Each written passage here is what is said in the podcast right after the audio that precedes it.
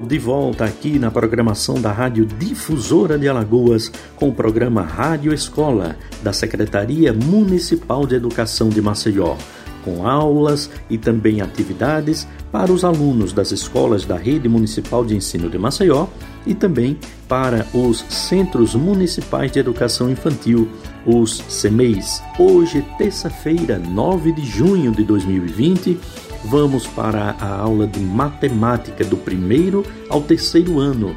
As informações, toda a aula será dada pela professora Nislene Francisco. Professora, é com a senhora. Olá, meus amores do primeiro ano. Eu sou a professora Nislene, da Escola Floriano Peixoto. Sejam muito bem-vindos à nossa aula número 1 um de matemática. Sentem-se, acomodem-se, fiquem à vontade. Pegue o seu caderno, lápis, borracha, que vamos aprender e nos divertir muito juntinhos.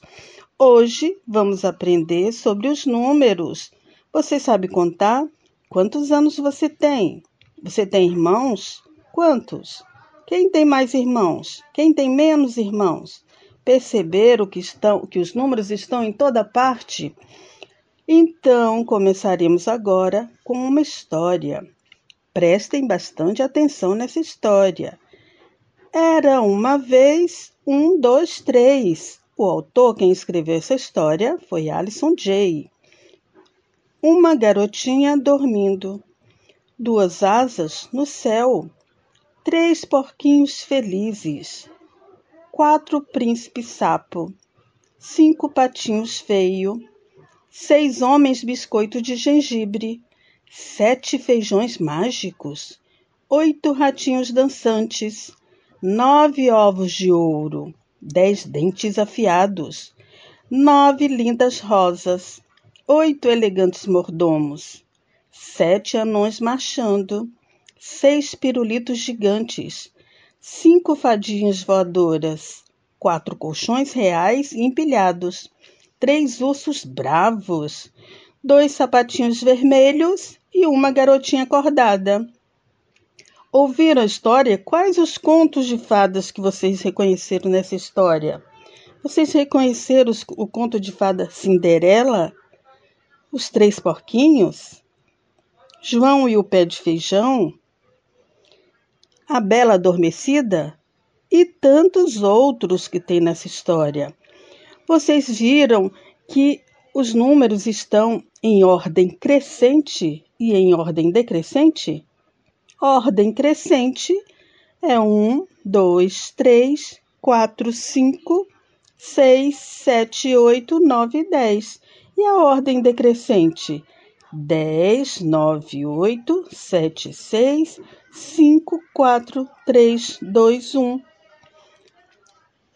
Então, agora, a nossa atividade de hoje, vocês vão desenhar cada um dessa história, por exemplo, uma garotinha dormindo, vocês vão desenhar a garotinha dormindo e depois ao lado do desenho vocês vão colocar o númerozinho que corresponde a um uma garotinha dormindo. Então desenha a garotinha e vai colocar ao lado o número qual número? O número 1. Um. Duas asas no céu. Vocês vão desenhar as asas e vão colocar ao lado o número 2. Três porquinhos felizes. Vão desenhar os três porquinhos e vão colocar ao lado o número 3. Quatro príncipes sapo. Vão desenhar os príncipes e ao lado vão colocar o número 4. Cinco patinhos feios Vão desenhar os patinhos e ao lado vai colocar o número 5. Seis homens biscoitos de gengibre. Vão desenhar os homens e ao lado o número 6. Sete feijões mágicos. Vão desenhar os feijões e ao lado o número 7. Oito ratinhos dançantes. Desenha os ratinhos e coloca o número 8 ao lado nove ovos de ouro, coloque ao lado o número 9, dez dentes afiados, coloque ao lado o número 9. número 10. Então, depois vocês vão fazer o contrário, a ordem decrescente. E vão desenhar, sempre desenhando e colocando o número ao lado, no ladozinho. Se não entenderem, coloque um X colorido nesse assunto para, para reforçarmos quando retornarmos às aulas. Até a próxima aula! Beijo, beijo, beijo! Olá, meus amores do segundo ano! Eu sou a professora Nislene, da Escola Floriano Peixoto. Sejam muito bem-vindos à nossa primeira aula de matemática.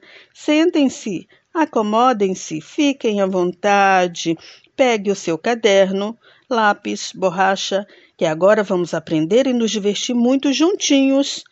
Antes, um recadinho para vocês. Quero que em todas as nossas aulas vocês tenham pertinho de vocês lacres de lata, tampinhas, bolinhas variadas, pregadores da mamãe. Quem tiver um livro de matemática também serve, além do caderno lápis borracha, ok? Vamos começar as nossas aulas. Nossa aula de hoje, relembrando os números. Quem está lembrado dos números? os números 1, 2, 3, 4, 5, 6, 7, 8, 9, 10. Lembraram agora? Para começar, nós, eu vou começar com um poema, lendo um poema para vocês. O poema, neste poema tem vários numerais, tem vários números. Vocês vão anotar aí no caderninho à medida que os números vão aparecendo. Entenderam? Vamos começar. Amarelinha. Impapá, impapá, é tão fácil de brincar amarelinha, pulando num pé só ou com dois de uma vez, decifrando o enigma, se errar, passa a vez. Passa o tempo bem depressa, a sua vez vai chegar.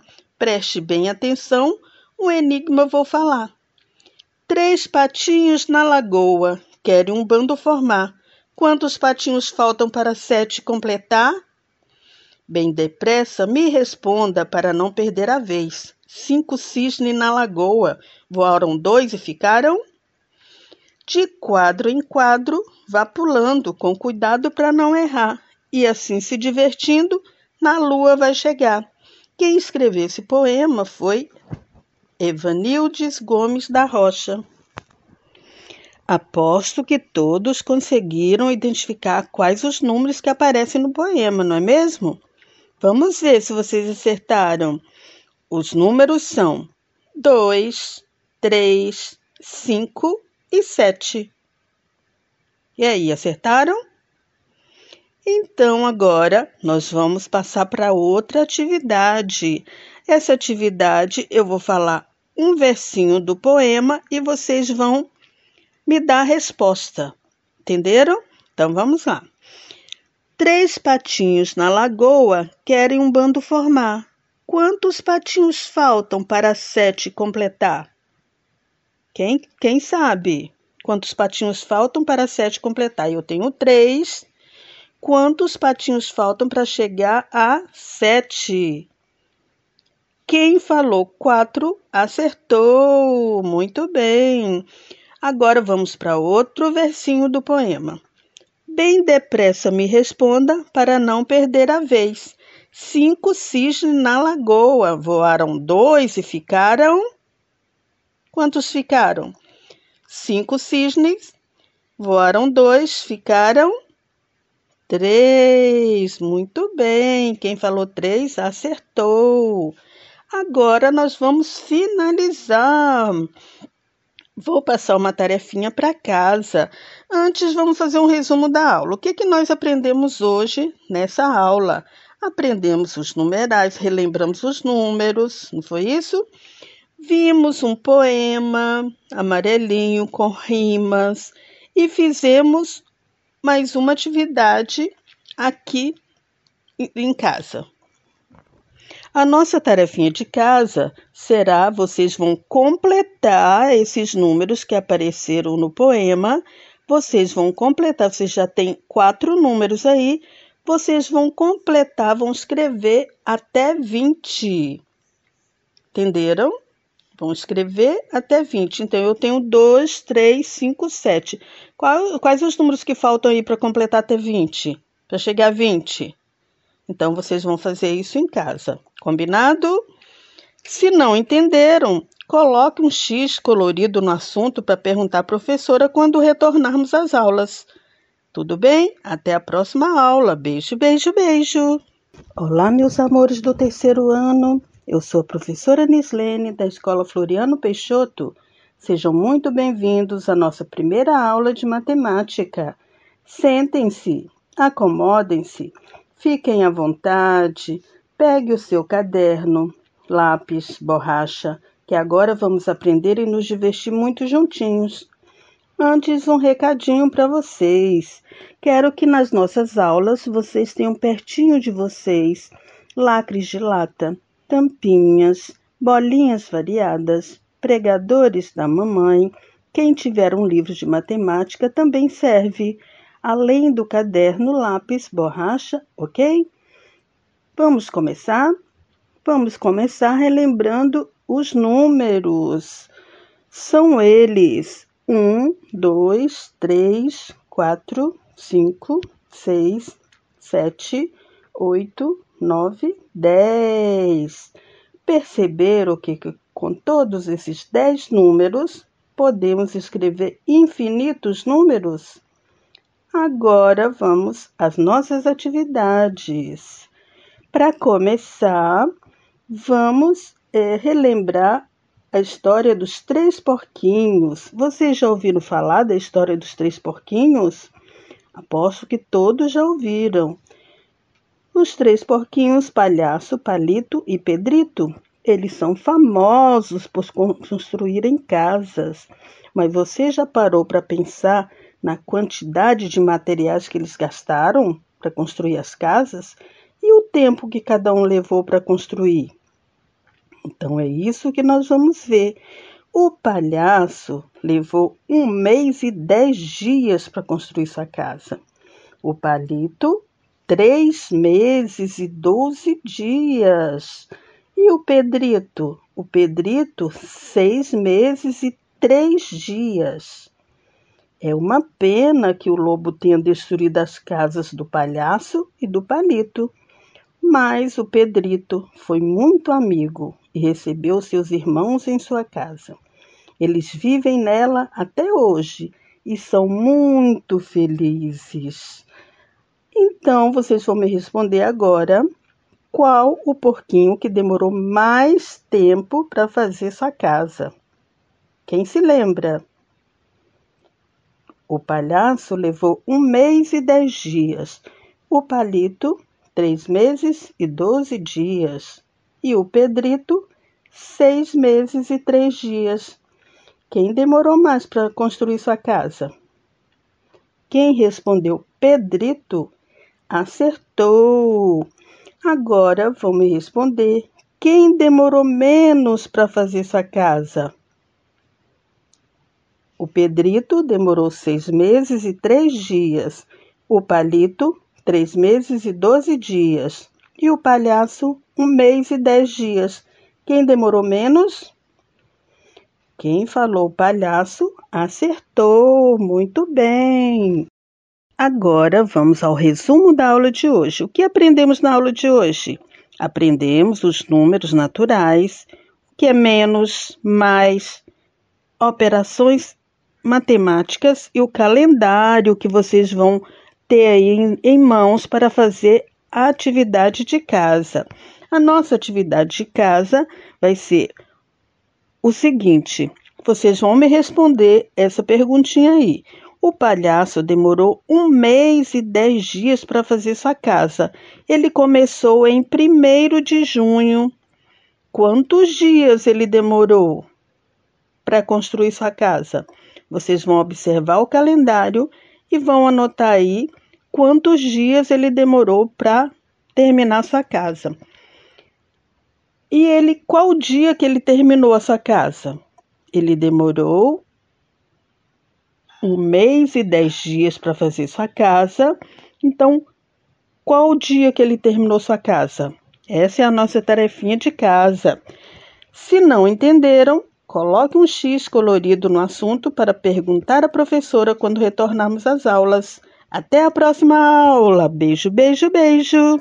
Nossos agradecimentos à professora Nislene Francisco com o seu conhecimento de matemática para os alunos do primeiro ao terceiro ano do ensino fundamental. Agora vamos para o ensino de ciências.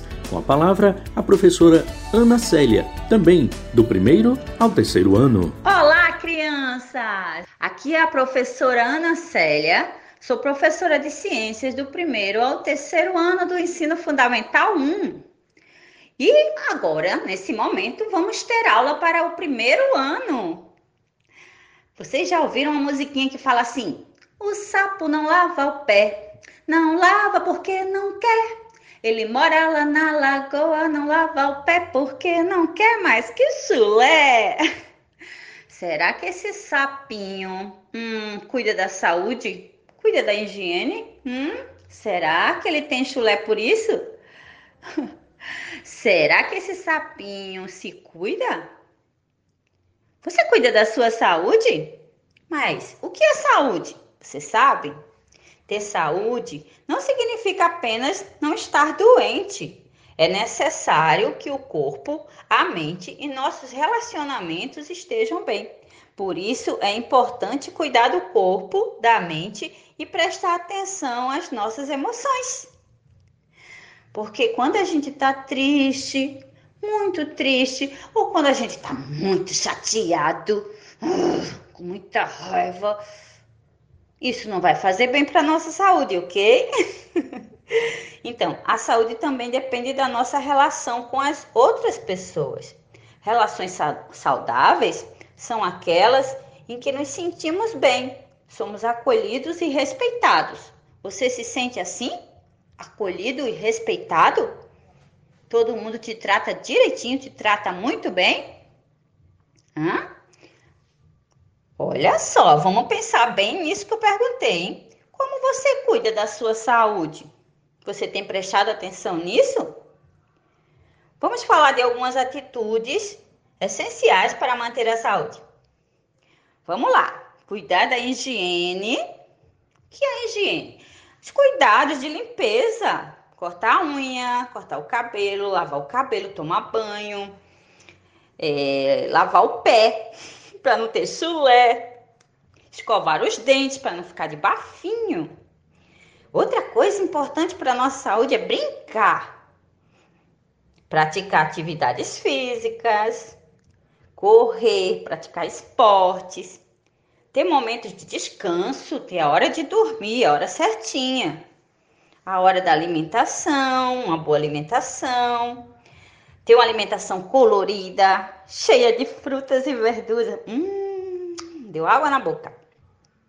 E de vez em quando você também precisa estar indo ao médico. E uma coisa bem legal é você ter uma boa relação com seus amigos e com a sua família. Certo? Nada de andar brigando por aí. E tentar ser uma criança sempre bem informada sobre tudo. Isso é muito bom. Ok, meus amores? Crianças do primeiro ano, a atividade de vocês vai ser desenhar cuidados que você tem com a sua higiene, com a sua saúde. O que você faz para cuidar da sua saúde? Você pode pesquisar na internet, você pode perguntar à mamãe e o papai para você fazer essa atividade, certo? Vamos lá pegar o seu broquinho, pegar o seu caderninho e desenhar. E pensar direitinho: será que eu estou cuidando bem da minha saúde? Será que eu estou me sentindo bem? Vamos lá. Agora para o pessoal do segundo ano. Pessoal do segundo ano, preste atenção. O tema é bem parecido com o pessoal do primeiro. A aula de ciências fala também sobre questões de higiene, hábitos de higiene que devemos manter na nossa, no nosso dia a dia. Afinal de contas, o nosso corpo precisa estar sempre bem, cuidado. Que tal você se olhar no espelho e ver se você realmente está se cuidando? Olha lá, as unhas estão ok, O cheirinho tá ok? E os dentinhos? Tá tudo ok? Será que não tem nenhum dentinho furado aí? Você sabia que quando o seu dentinho está estragado, é um bichinho chamado cárie que vai corroendo esse dente? Esse bichinho, ele se alimenta de resíduos de comida que fica grudado no seu dente. Então você precisa escovar sempre. Sabe quantas vezes ao dia você tem que escovar o dente? Não? Quem sabe aí? Quem falou três vezes acertou, é isso mesmo. Pego a água da torneira, espuma do sabão. Pra manter minha saúde, não vou dar mole não. E é isso aí. Vamos lá lavar a mão. Além de escovar os dentes três vezes por dia, lavar a mão é muito importante. Hoje em dia, com esse problemão que temos por aí, o coronavírus, a mãozinha tem que estar sempre lavadinha. Não é só o gel que resolve o probleminha, não. Vamos lavar essa mão? Pego a água da torneira, a espuma do sabão. Para comer o meu lanchinho, vou lavar a minha mão. E não tem preguiça, não. Hábitos de higiene Mantenha a nossa saúde em dia. Para manter a nossa saúde em dia, hábitos de higiene toda hora, nunca é demais. E as crianças do segundo ano precisam fazer uma atividade, precisam pensar também que cuidados estão tendo com a sua saúde. Ok? Vamos lá, vamos pensar se está tudo direitinho com você? Será que você escova os dentes três vezes ao dia, sempre depois das refeições? Hum, será que você está fazendo isso direitinho? E antes de se alimentar, vocês estão lavando as mãozinhas? E essas unhas? Essas unhas estão cortadas? Muito bem. Se estão tudo ok, a unha tá ok, o dentinho tá ok, parabéns! Você acaba de ganhar o prêmio da criança limpinha do mês. então, crianças, mãos à obra. Crianças do segundo ano irão também fazer uma atividade. Fazer uma listinha escrita. Quais são os cuidados que eu tenho com o meu corpinho todos os dias? O que, é que eu faço para me manter limpinho, bonito e cheiroso? Porque uma criança bonita todo mundo gosta, não é verdade? Cheirosinha, então adoro. E seguindo com a aula para o terceiro ano, também vamos falar, para manter a mesma linha, vamos falar sobre a saúde. É muito importante sempre cuidarmos dessa, desse detalhe de nossa saúde. Vocês, então, crianças do terceiro ano, vão é, aprender que existem micro-organismos em toda parte. Os micro-organismos são vermes bactérias, vírus que estão por toda parte, no nosso lar, na rua, em todos os lugares. Eles são invisíveis ao olho nu. Por que dizem que são invisíveis? Dizemos que, é, que, eles são invisíveis a olho nu. Porque eles só podem, por quê? Eles só podem ser vistos com a ajuda do microscópio. É, o microscópio ele tem uma lente moderna e uma super lente muito poderosa com a qual você pode observar coisas minúsculas, minúsculas e vê-las em detalhe. Por exemplo, com o microscópio você pode ver a cabeça de uma formiga, o olho da formiga, tudo, tudo que uma formiga tem na cabeça. Sem o microscópio você não consegue ver. Ok, crianças do terceiro ano? Não é legal? Agora, e esses micro-organismos?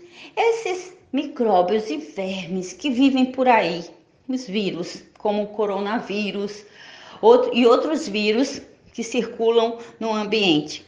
Como a gente pode, é, o que, que eles fazem? Eles provocam muitos problemas de saúde, diarreia, dor de barriga, coceiras, até chulé. Então, crianças, vamos ficar atentos, hein? Sempre se manter limpinhos.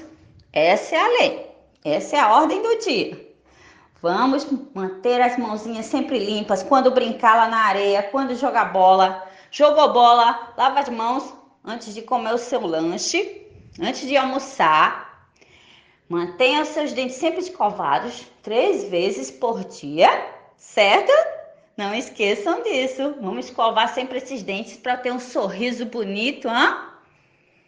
Quem não quer, quer ser bonito, né? Quem é que não quer ser ter um sorriso bonito? Pois bem, vocês, crianças do terceiro ano, terão uma missão. Vamos, vamos pesquisar? Vamos na internet com a ajuda de um celular. Vamos pesquisar quais são os vírus mais conhecidos, que tipos de doenças são as mais conhecidas. Vamos pesquisar junto com a mamãe? Vamos lá? E depois você faz um texto do que você aprendeu. Que, que vacinas você toma?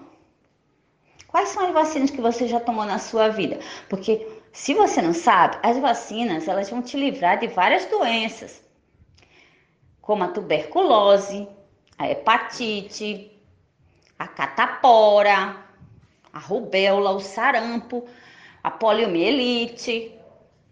São doenças que podem levar as pessoas à morte.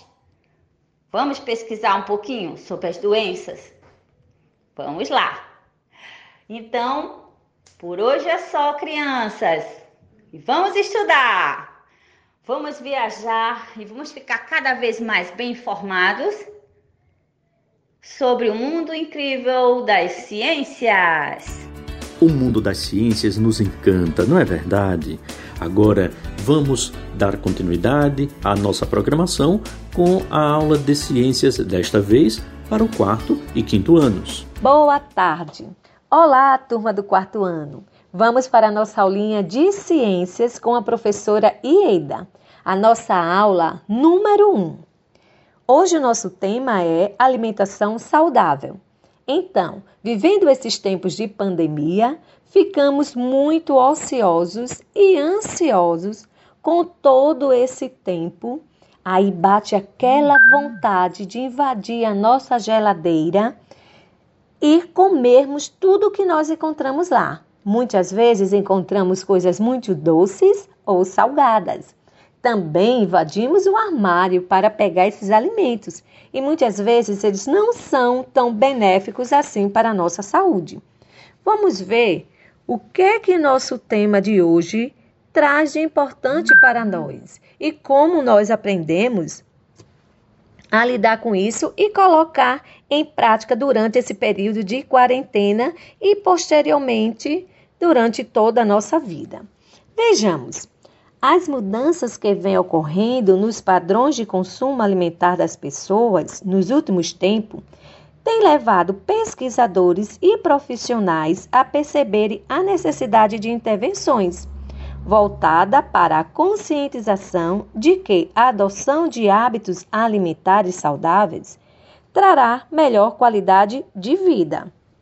Então pensamos: será que comemos para viver ou vivemos para comer? Sabemos que não é fácil resistir a tantas guloseimas. Os doces, os sanduíches, estão aí os fast foods, né? Que nos traz todos esses alimentos.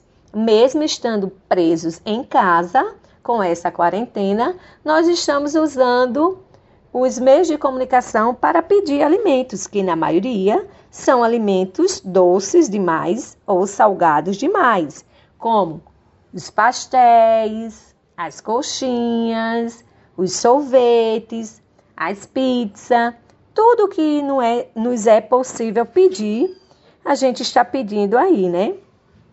Então, é preciso ter muito cuidado com a nossa alimentação. Mas será que sempre que nós nos alimentamos é realmente necessário comer todas essas guloseimas? que é que vocês acham, crianças? Vejamos. Comer bem não significa comer muito, mas sim ter uma dieta equilibrada. O que é uma alimentação equilibrada? É aquela que fornece todos os nutrientes na quantidade e proporção adequada ao organismo. Para um indivíduo obter uma alimentação equilibrada, deve incluir no seu cardápio alimentos pertencentes aos diferentes grupos, pois não existe um único alimento que contenha todos os nutrientes. Então, nós precisamos de alimentos mais saudáveis, menos doces e menos gordurosos. Pratos variados. Necessariamente não precisa ser um prato enorme, cheio, esborrando pelos lados. Não, criança. Nós precisamos de alimentos diversificados. Precisamos de arroz, feijão e a carne, que pode ser um peixe, frango ou a carne bovina. Essa para a principal refeição ao meio-dia. Então, durante a noite, nós podemos ter a macaxeira, o inhame, o cuscuz, que pode ser acompanhado com ovos, com peixe e outros alimentos que você dispõe aí na sua casa. Então, vejamos aqui uma dica boa para que a gente possa ter uma alimentação saudável neste período. Nós sabemos que financeiramente o bolso dos nossos pais anda meio apertado por conta da pandemia, mas ainda é possível alimentar-se bem, deixar de lado um pouquinho essas guloseimas, né? Ou comê-las com moderação. Vejamos uma regra, regras para uma alimentação saudável. Vejam só, criança. A primeira dica é: consuma verduras e legumes crus sempre que possível. Dica número 2: opte por produtos integrais no lugar dos alimentos refinados. Número 3. Procure diversificar sua alimentação. Número 4. As frutas devem fazer parte do seu cardápio. Número 5. Faça de 4 a 6 refeições diárias, transformando o café da manhã na principal refeição do dia e o jantar, nas refeições mais leves. Então, como seria isso? Você vai fazer de 3 a 6 porque se você incluir os lanches, são seis refeições. As três principais: café da manhã, almoço e jantar. E os lanches. No intervalo entre o café da manhã e o almoço, tem o lanche.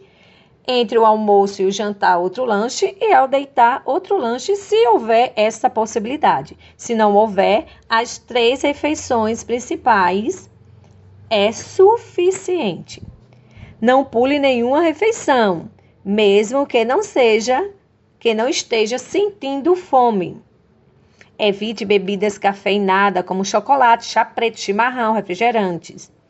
Insira bastante líquido durante o dia, mas evite ingeri-los durante as refeições. Mastigue bem os alimentos. Evite comer em ambientes estressantes, lendo jornal ou vendo televisão ou no celular. Então fica aí, criança, essa dica maravilhosa para vocês seguirem. Como atividade, eu vou pedir que vocês anotem aí no caderninho de vocês quais são os alimentos que podem ser ingeridos de forma saudáveis. Boa tarde. Olá, turma do quinto ano. Vamos para a nossa aulinha de ciências com a professora Ieida. E o tema da nossa aula de hoje é Cuidado com a nossa postura. Estamos vivendo tempos de pandemia e ficamos horas e horas no sofá de nossa casa, no quarto, deitado na cama ou até mesmo na cozinha, com o celular da mamãe ou o nosso próprio celular e nos distraímos, esquecemos da nossa postura. Então sentimos horríveis dores no corpinho e nós nem sequer lembramos de onde vem o que ocasionou essas dores no nosso corpo. Muitas vezes elas são ocasionadas por conta da nossa postura. A má postura pode trazer problemas graves de saúde. E é por esta razão que nós iremos iniciar nossa aulinha de hoje falando sobre nossa postura. Como cuidar da postura para não sentir dores nas costas e para não ter problemas de coluna futuro. Vejamos. Problemas de saúde também pode ser adquirido a partir de maus hábitos posturais. A manutenção de uma postura correta, tanto no andar quanto no sentar ou ficar de pé, evita deformidade nos ossos, principalmente na coluna vertebral. Vocês lembram? É, a coluna vertebral é aqueles ossos bem compridos do corpo que você já deve ter visto aí. Então, ele é cheio de pedacinhos que nós chamamos de vértebras. A coluna vertebral ela pode ter um número variável de vértebra, entre 33 e 34 vértebras, e estão divididas em regiões. Na região do pescoço, que nós chamamos região cervical. Nessa região do peito, do tórax, que nós chamamos de região torácica nessa região do quadril, que nós chamamos de região lombar, e mais abaixo um pouquinho, que é a região sacra.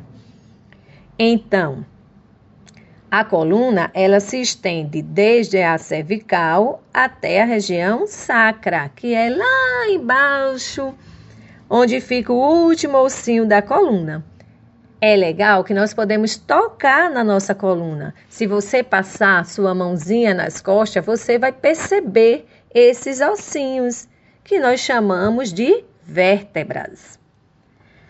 Vejam só que interessante. É a musculatura das costas que dá força necessária para os movimentos, ajudando a estabilizar a coluna. E é ela que permite que ficamos em pé os músculos abdominais também são especialmente importantes, porque eles atuam em coordenação com os músculos costais. Então, o abdômen e os músculos das costas nos ajuda a dar sustentação, ajuda na manutenção da postura quando ficamos em pé e também serve para estabilizar os movimentos dos outros membros. Nas atividades funcionais do homem, das pessoas, né? Manter posturas incorretas por tempo prolongado pode acarretar alterações posturais, ocasionando enrijecimento das articulações e encurtamento dos músculos, além de desvios posturais, como a cifose, a escoliose e a lordose. Então, nós vamos falar de cada um desses aí, para que você, após essa pandemia, não venha estar com o corpinho torto. E aí você vai poder estar se ajudando e também ajudando mais pessoas aí na sua casa, certo? Então vamos lá. Vamos falar um pouquinho da cifose. Vocês lembram daquelas pessoas idosas e até mesmo as que não são, que anda bem curvadinho, com a cabeça bem baixa, com aquela cocundinha. Então, isso acontece por causa da cifose, que é um desvio postural.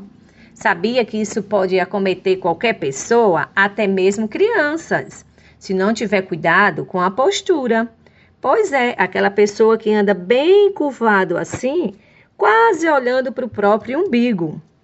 Então, alguns objetos que carregamos, como mochila, também pode ocasionar isso aí, se ela estiver muito pesada. Mas na maioria das vezes é justamente a postura incorreta que causa isso. É a forma como nós ficamos horas e horas curvado, de cabeça baixa, sem erguer os nossos ombros para trás, sem corrigir nossa postura. Ficamos tão relaxados e a nossa musculatura está fragilizada e ocasiona esse desvio. Então, a cifose é a curvatura exagerada da coluna na região superior das costas. Também temos a escoliose. A escoliose é aquele desvio lateral, é quando a pessoa fica inclinadinho para o lado. Pois é, muita gente fica assim descansando o, a perna de um lado só. Quando nós escrevemos muito tempo ou nos inclinamos por muito tempo de um lado só. Isso acontece muito quando nós estamos lá no sofá da nossa casa assistindo. E a lordose é a curvatura acentuada da coluna para dentro na região lombar. Isso quer dizer aquele bumbum bastante empinado. E muitas vezes nós ficamos assim, bastante empinado, e sentimos muitas dores nessa região do quadril. Ela é causada por esse desvio chamado de lordose. Então, gente, vamos evitar esses desvios agora na nossa quarentena. Portanto, torna-se fundamental o fortalecimento dos músculos, pois são eles quem mantém a saúde da coluna vertebral. Músculos que trabalham pouco deixam de funcionar, atrofiam, enfraquecendo o esqueleto. Então, sabe qual é a dica de atividade de hoje? Você deve pegar o seu caderninho, o seu lápis ou a caneta e anotar aí. Então, como tarefa, eu vou precisar que vocês pesquisem pessoas em gravuras de livros ou jornais ou revistas. Pesquise pessoas com esses desvios, curvado para frente, inclinado para o lado ou bem empinadinho. E escreve para mim aí, classificando esses desvios em cifose, escoliose e lordose. Um beijo e até a próxima aula. Encerrado esse período de ciências, agora vamos para uma história fantástica e envolvente da autora Ana Maria Machado. Vamos acompanhar a história Menina Bonita do Laço de Fita. É linda, é empolgante eu conheço. Acompanhe você também com a contadora Gracileide Melo. Olá! Sejam todos bem-vindos a mais uma contação de histórias. Meu nome é Gracileide, eu sou contadora de histórias da Biblioteca Carlos Moliterno. Hoje vou contar para vocês uma história bem legal. Então, se preparem, que contando histórias em casa vai começar. A história de hoje é Menina Bonita do Laço de Fita, da autora Ana Maria Machado.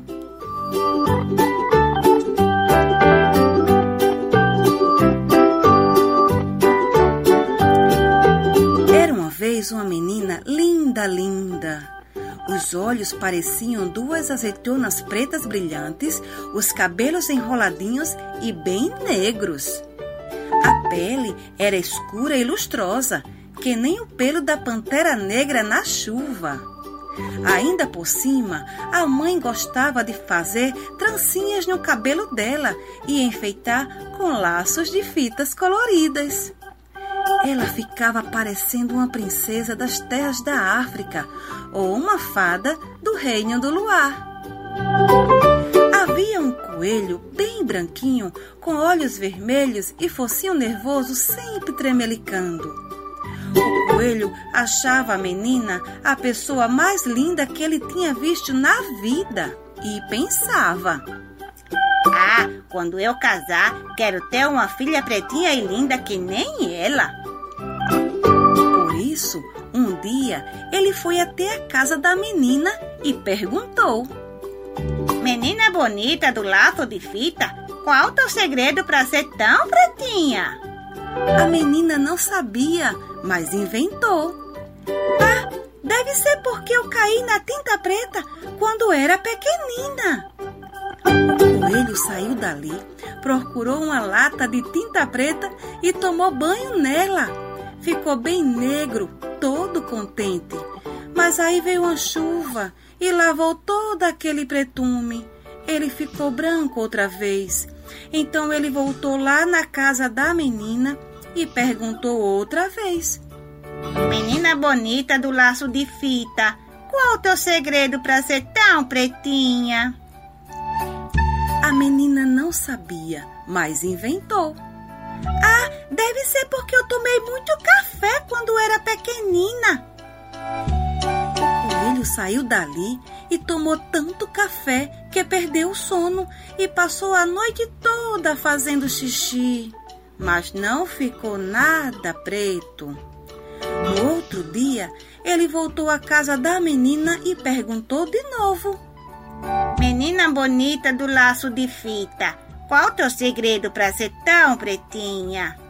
A menina não sabia, mas inventou. Ah, deve ser porque eu comi muita jabuticaba quando era pequenina.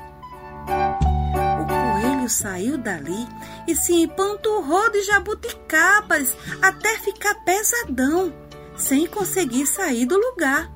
O máximo que conseguiu foi fazer muito cocozinho preto e redondo, feito jabuticaba, mas não ficou nada preto.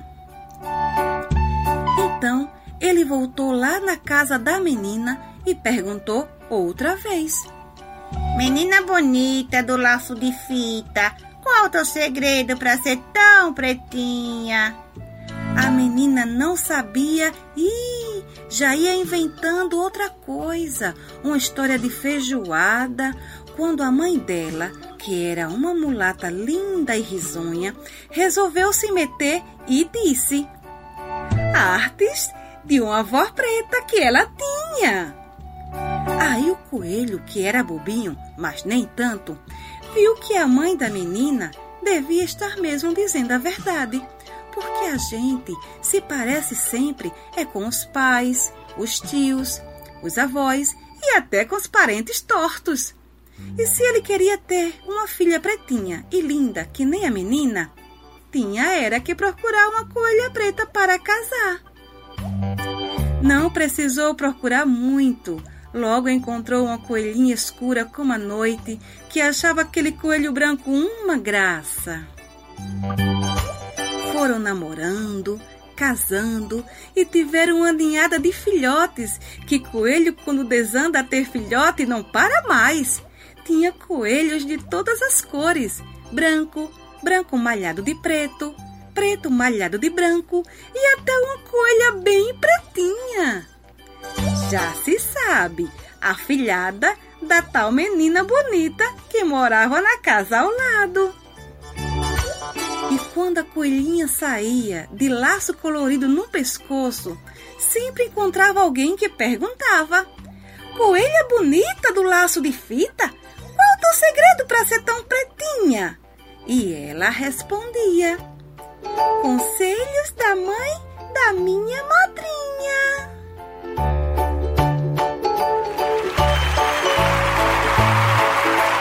Até a próxima, pessoal! Tchau! Muito bonita a história, professora Grace Leide Melo. Parabéns! Agora vamos chamar a atenção, vamos reunir a turma para a disciplina de matemática. As informações são com a professora Niedja Maria.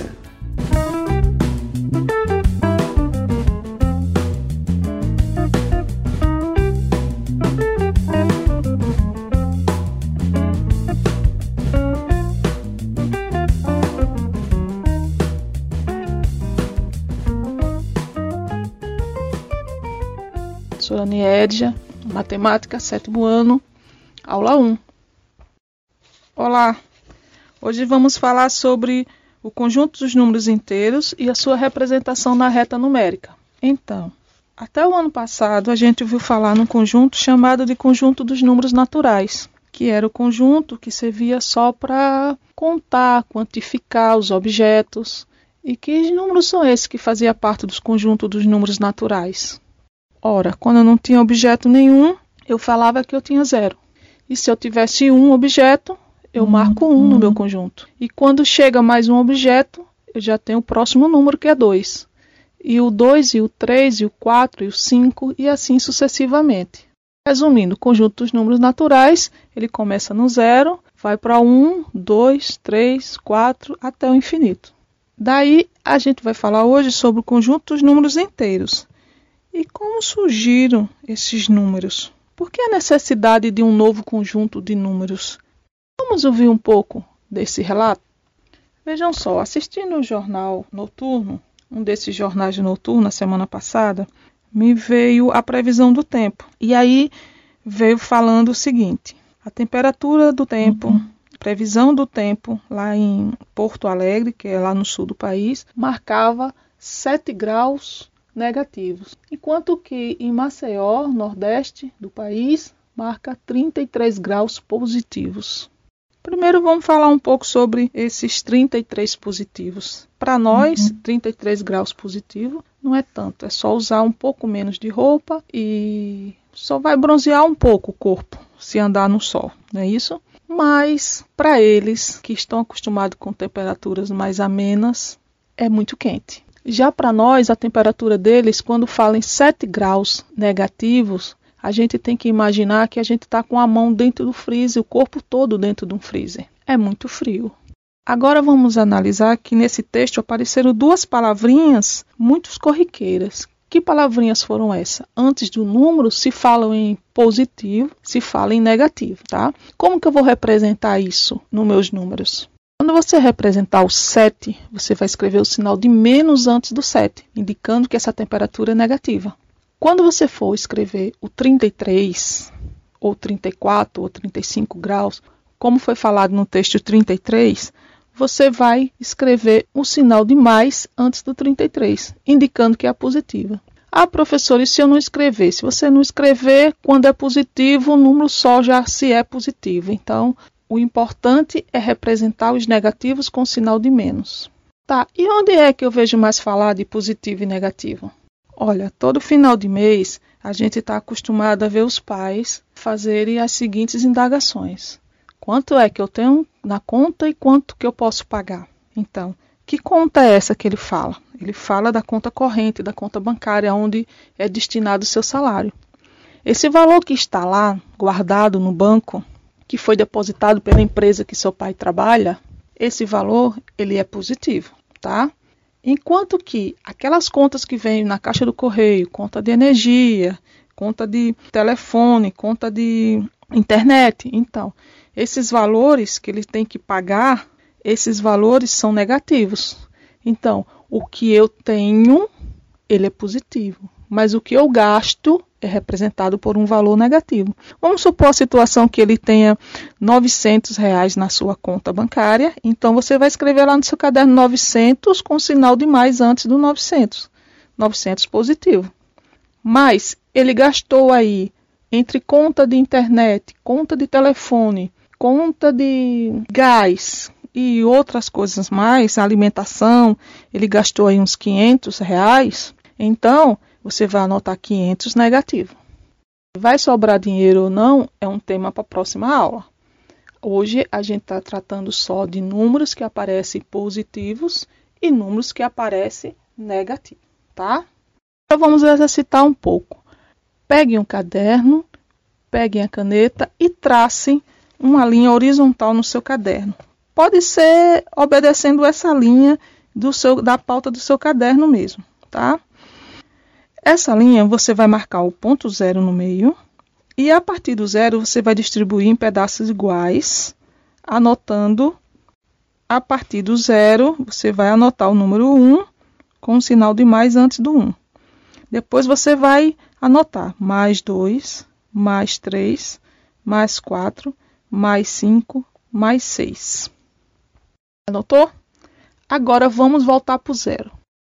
Atrás do zero, eu também vou dividir em pedaços iguais. Essa mesma reta que eu fiz. Pode ser a mão livre, viu? Daí eu começo do zero, olhando para trás do zero e começo com um, com o sinal de menos antes. Aí vou escrever o 2 menos. Eu vou escrever menos 3, menos 4, menos 5, menos 6 e assim sucessivamente. Observaram que na frente do zero ficaram todos os números com sinal de mais, que são os números positivos. E atrás do zero, todos os números com sinal de menos, que são os números negativos. E é essa reta numérica e a posição dos números nessa reta numérica que será o tema da nossa próxima aula. Então não esqueçam de estar sempre com lápis e papel na mão. Até a próxima aula.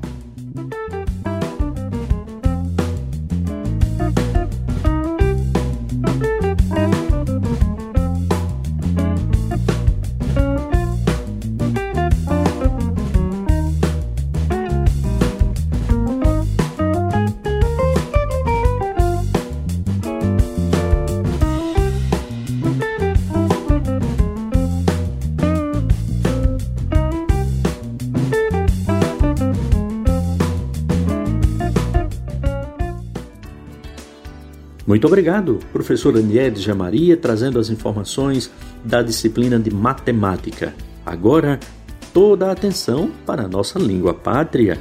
É a vez da língua portuguesa para os alunos do sétimo e do oitavo ano.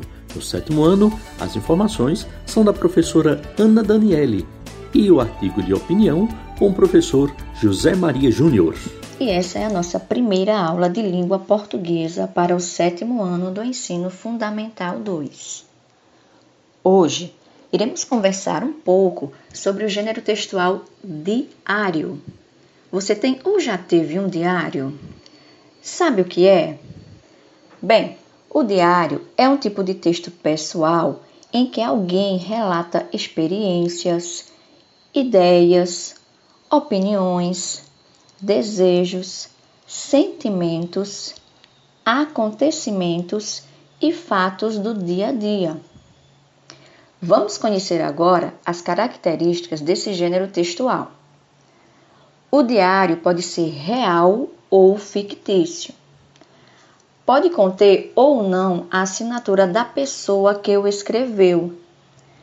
Apresenta a sinceridade de quem escreve o texto. As páginas apresentam a data em que o texto foi escrito. O texto é em primeira pessoa e é bastante comum iniciar esse texto com o vocativo meu querido diário, pois não será direcionado a uma pessoa específica. O diário pessoal é formado por relatos íntimos que devem ser lidos apenas por quem escreveu o texto Possui linguagem simples, cotidiana, sem preocupações literárias. Já o diário de ficção é uma obra literária com formato de anotações pessoais. Nele, o autor ou a autora registra as experiências vividas no dia a dia. Antes da expansão da era da informática, os diários podiam incluir fotos, figuras, bilhetes, anotações e poesias. Também eram chamados de agenda. Mas não era para todo mundo ler, não, viu? Ele era lido somente pelas pessoas que o escreveram ou por um amigo muito próximo, pois ele reunia diversos segredos. Alguns diários até tinham cadeado e chave. Você sabia que alguns diários foram transformados em livro? Também há diários que foram transformados em filme.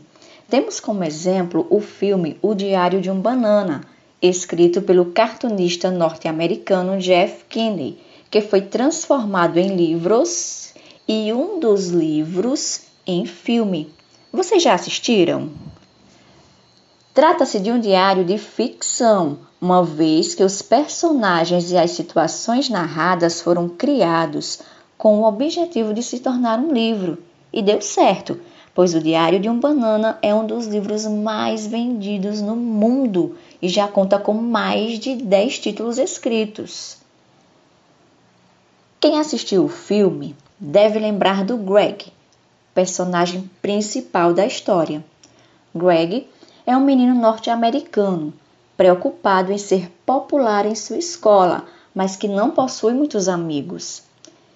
Ele gosta muito de videogames, de ler gibi e também é muito zoado por ter um diário. Bom, para a nossa aula de hoje, eu trouxe um trechinho de um dos livros O Diário de um Banana. Nele, Greg fala do animalzinho de estimação da família dele. Nesse trecho, ele dá a opinião dele acerca do tratamento que é dado ao animal que possui privilégios. Então, vocês ficaram curiosos? Que animalzinho seria esse?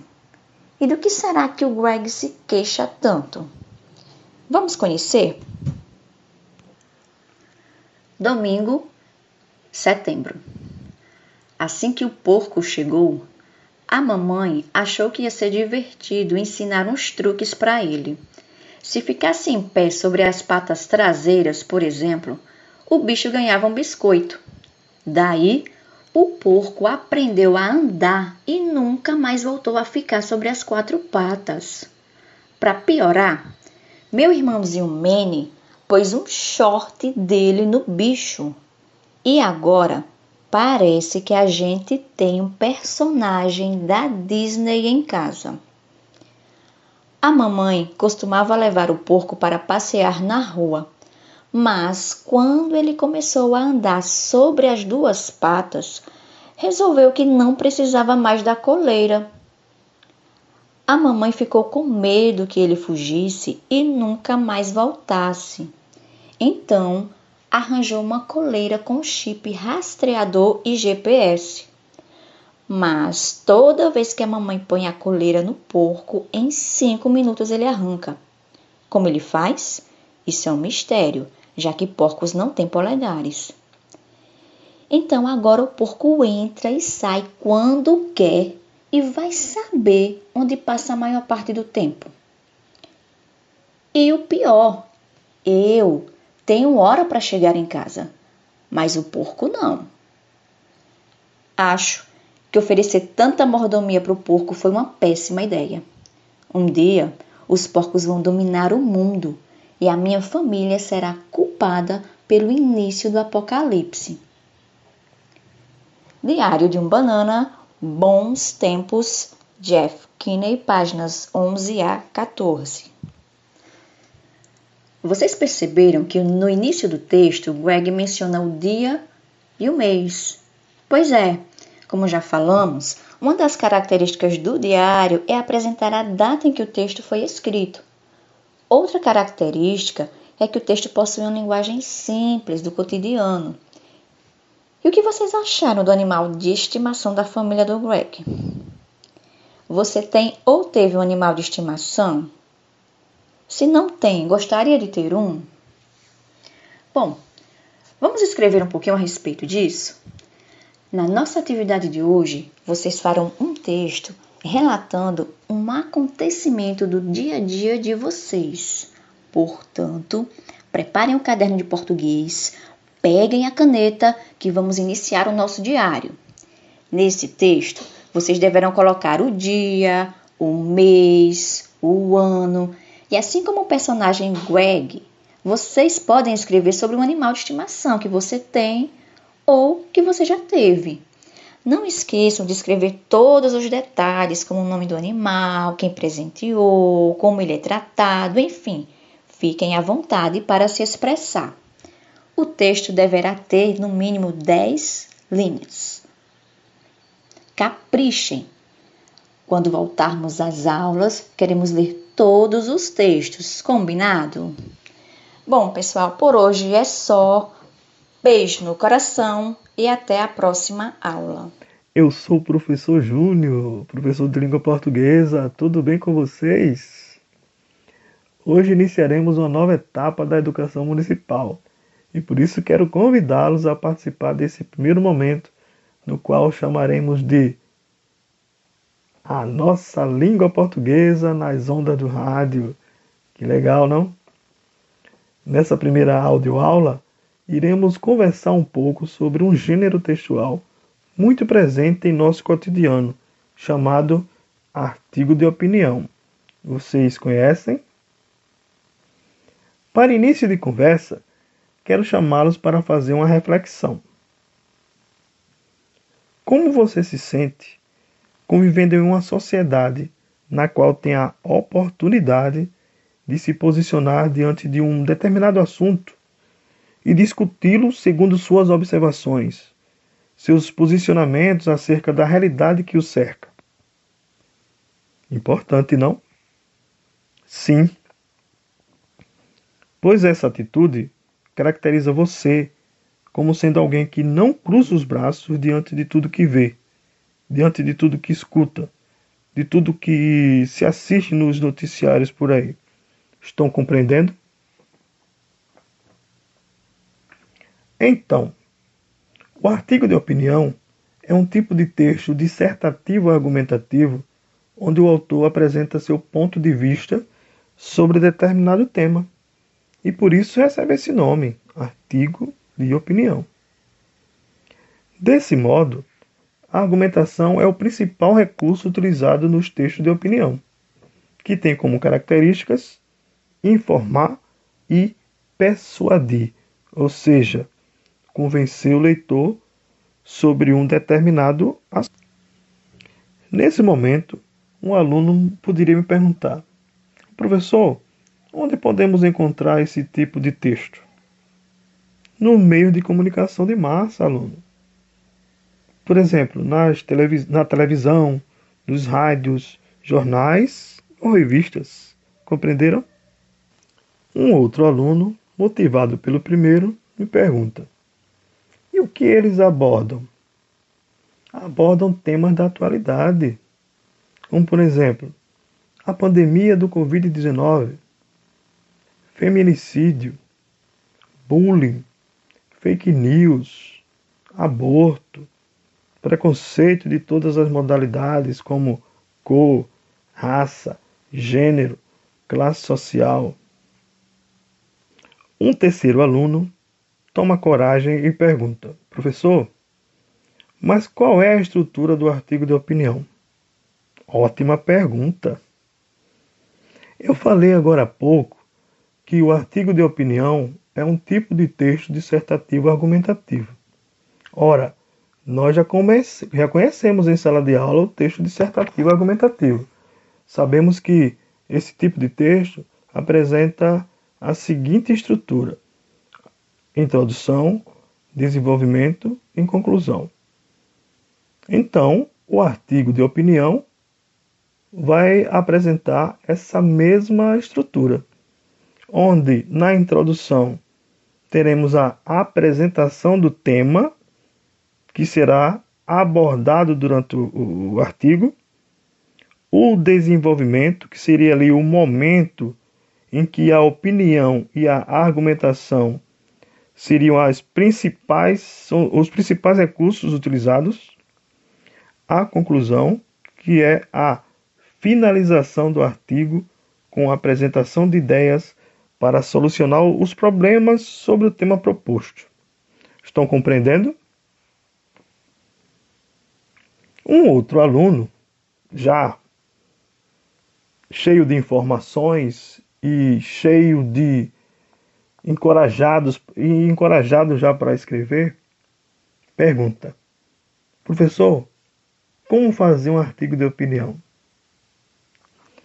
Nesse momento, estamos chegando na hora da nossa atividade. É o passo a passo. Passo número um é conhecer o tema. Então o tema será Racismo no Brasil. 2. Passo número 2. Fazer uma pesquisa. Para que essa pesquisa? Para buscar argumentos. Argumentos que eu possa defender um ponto de vista. Essa pesquisa precisa ser uma pesquisa atualizada, seja na internet, nos noticiários de rádio e TV. Inclusive, nas últimas semanas, esse tema, racismo, tem sido um tópico primordial nos telejornais, nas rádios, nos jornais expressos, impressos, nas notícias do, de, das revistas. Terceiro, o terceiro passo é aquele momento em que o terceiro passo é aquele momento em que você tem que perceber que o tema racismo no Brasil é um tema bastante abrangente e que a partir dele vai gerar outros subtemas. Esses subtemas vão te dar um grande volume de informações. Então, para que você não se perca, é preciso você selecionar esses subtemas. Por exemplo, o tema é racismo no Brasil. Posso selecionar aí a origem, a história, alguns casos recentes, por exemplo, o racismo na nossa atualidade, né, como eu falei agora. O quarto passo é fazer justamente a seleção desse material, já que o número de informações é grandioso. Então, para que eu selecione, para que eu organize o pensamento, é preciso fazer essa seleção. E o quinto passo é a produção do texto propriamente dito. De acordo com a estrutura do artigo de opinião, introdução, desenvolvimento e conclusão, é hora de produzir o texto em linguagem formal e objetiva. Vale salientar um detalhe. No texto dissertativo argumentativo, o texto era geralmente escrito em terceira pessoa. Aqui no artigo de opinião, ele também poderá ser escrito em primeira pessoa. Finalizando, estamos chegando ao final de nossa primeira audioaula. Construa seu artigo no seu caderno para compartilhar com a turma na volta às aulas. Um forte abraço e fiquem com Deus! Nosso muito obrigado aos professores que participaram desta programação especial de hoje dentro do programa de Rádio Escola da Secretaria Municipal de Educação de Maceió, a atividades que são realizadas para os alunos do ensino fundamental, do ensino infantil e também para a educação de jovens, adultos e idosos. Ficamos por aqui. Amanhã tem mais. Grande abraço a todos.